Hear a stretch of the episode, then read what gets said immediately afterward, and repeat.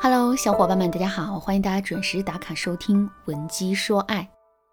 昨天啊，悠悠来找我做咨询，刚坐到我的咨询室里啊，他就垂头丧气的对我说：“老师，我的感情又吹了。”之所以会用一个“又”字，是因为这已经是一年之内悠悠遇到的第三次感情失利了。他的第一段感情仅仅维持了三个月，最终以男人的出轨而告终。第二段感情呢，维持了五个月。悠悠最终发现自己竟然被小三了，于是果断提出了分手。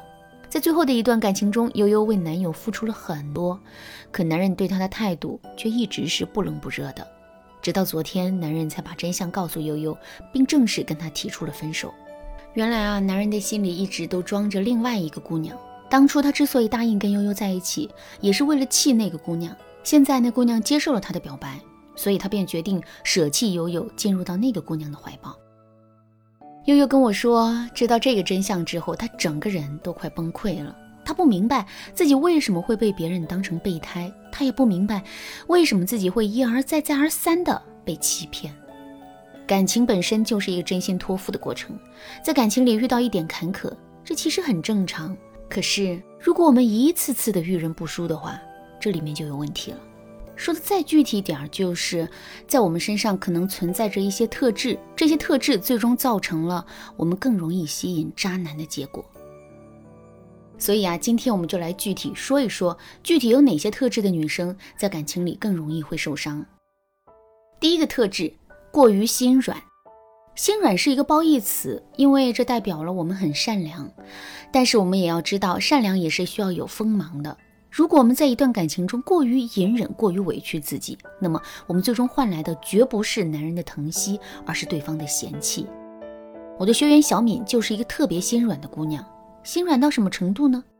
男人在外面陪兄弟喝酒，大半夜都没有回家，可她非但不生气，还一直熬着夜等男人回来。男人回到家之后，她更是会殷勤的打好热水，帮着男人擦洗身体。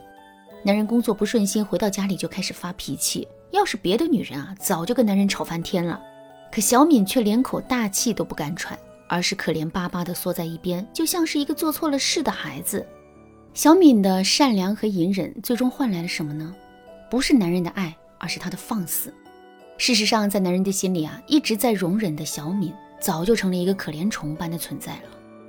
有了这样的认知之后，男人喝完酒回到家里，他内心感受到的不再是愧疚，而是对小敏的不满。会埋怨小敏没有及时给他开门，挑剔小敏准备的热水不及时，却完全忽略了小敏熬夜等他的辛苦，以及一个人在家里担惊受怕的委屈。说到这儿，可能有姑娘会说：“老师，我觉得小敏的男朋友本身就不是一个好男人，如果他遇到的是一个善良的男人，就肯定不会出现这个结果了。”我想说的是，有这个想法很正常，但这个想法却完全是错误的。这是因为我们每个人都是趋利避害的。所谓的趋利避害，就是我们会习惯于用最小的成本去换取最大的收益。基于这一点，我们就知道了，面对一个特别隐忍、特别好说话的姑娘，男人的投资预期和付出意愿只会不断的降低。与此同时呢，当男人的投资意愿降低到一定程度的时候，他们甚至还会去否定女人的价值。而当一个女人在男人的眼中变得可有可无的时候，这段感情的稳定性就可想而知了。所以，想要收获一段长久稳定的感情，我们就一定要摆脱过于心软的特质。那么，这里面的标准和界限是什么呢？第一，小问题可以心软，原则性问题绝不心软。什么是原则性问题呢？凡是让我们感觉到不适。并且对两个人的感情有害的行为，我们都可以为他们设立原则。比如，男人喝大酒夜不归宿，这就是一个原则性问题。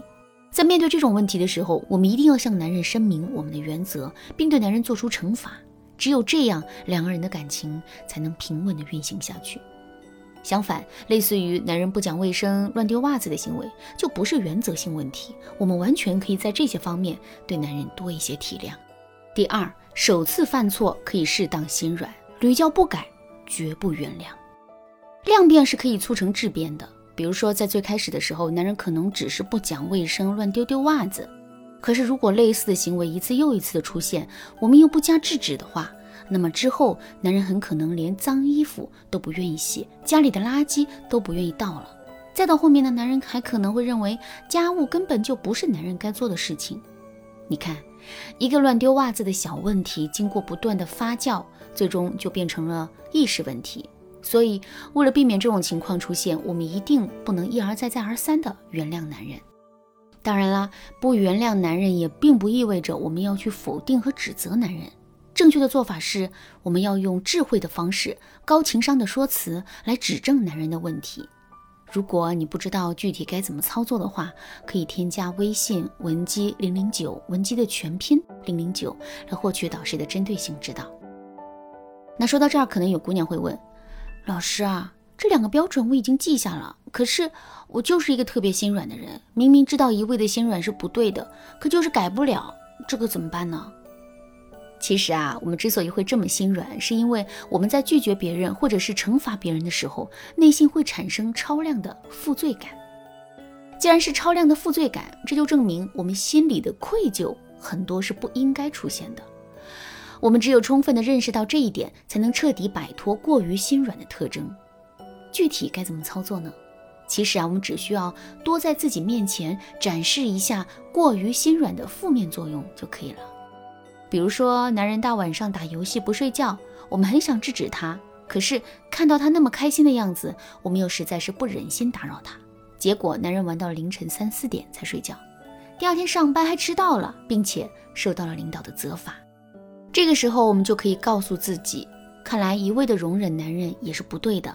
即使我们不觉得委屈，男人也可能会因为我们的容忍而受到伤害。所以我一定要改掉过于容忍男人的坏习惯。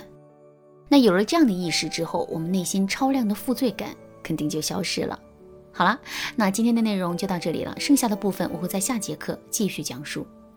如果你想学习更多的让自己变得不再心软的方法，可以添加微信文姬零零九，文姬的全拼零零九，来免费领取一本《魅力女人修炼术》。不过名额有限，仅限前三十名哦，赶紧来预约吧！